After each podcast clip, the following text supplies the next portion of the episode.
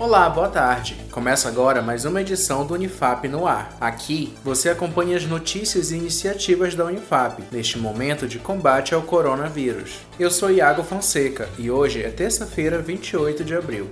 Vamos aos destaques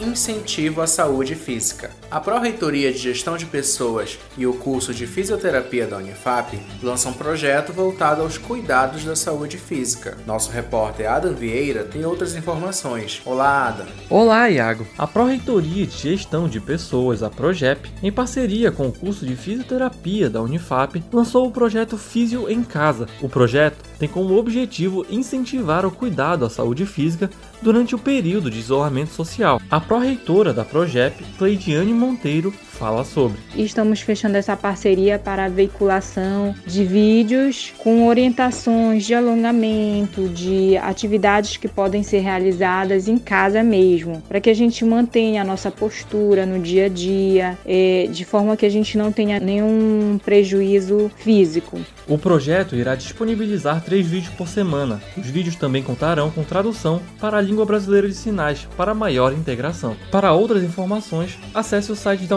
Unifap Obrigado, Adam. Outorga de gabinete. Não se esqueça, o prazo para solicitar a colação de grau para os cursos da saúde termina amanhã, 29 de abril. A pró-reitora de Ensino e Graduação, Elda Araújo, informa. Os critérios adotados para antecipação dessa outorga em caráter excepcional o aluno deve ter cumprido 75% do seu estágio obrigatório previsto no projeto pedagógico do curso, assim como 75% da atividade complementar e ter apresentado o trabalho de conclusão de curso. Você ouviu a pró-reitora da Prograde, Elda Araújo. A solicitação deve ser encaminhada pelo aluno para a coordenação do seu curso. Você confere mais detalhes no site unifap.br.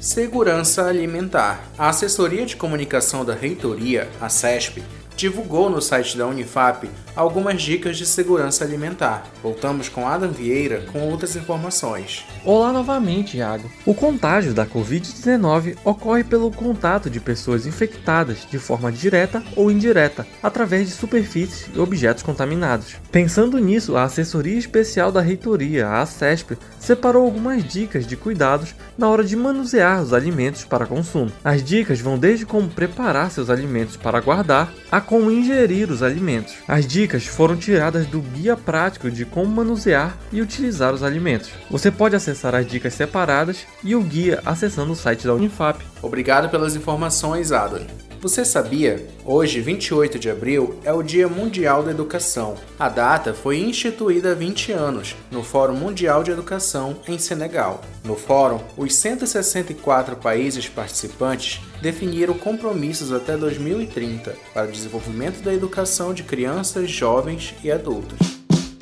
Anote agora a dica de hoje. O Campus Santana comemora 15 anos no próximo sábado, dia 2 de maio. Pensando nisso, a diretoria do Campus Santana vem divulgando em suas redes sociais uma retrospectiva desses 15 anos. Não deixe de conferir as ações do Campus Santana no Instagram, campusstn e no site unifap.br.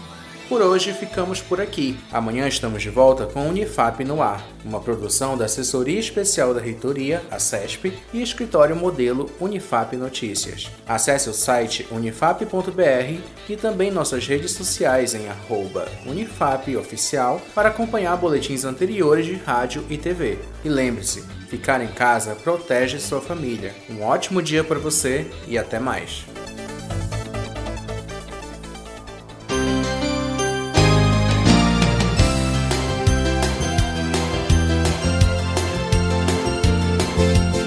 Acompanhe tudo o que acontece na Universidade Federal do Amapá através do site www.unifap.br.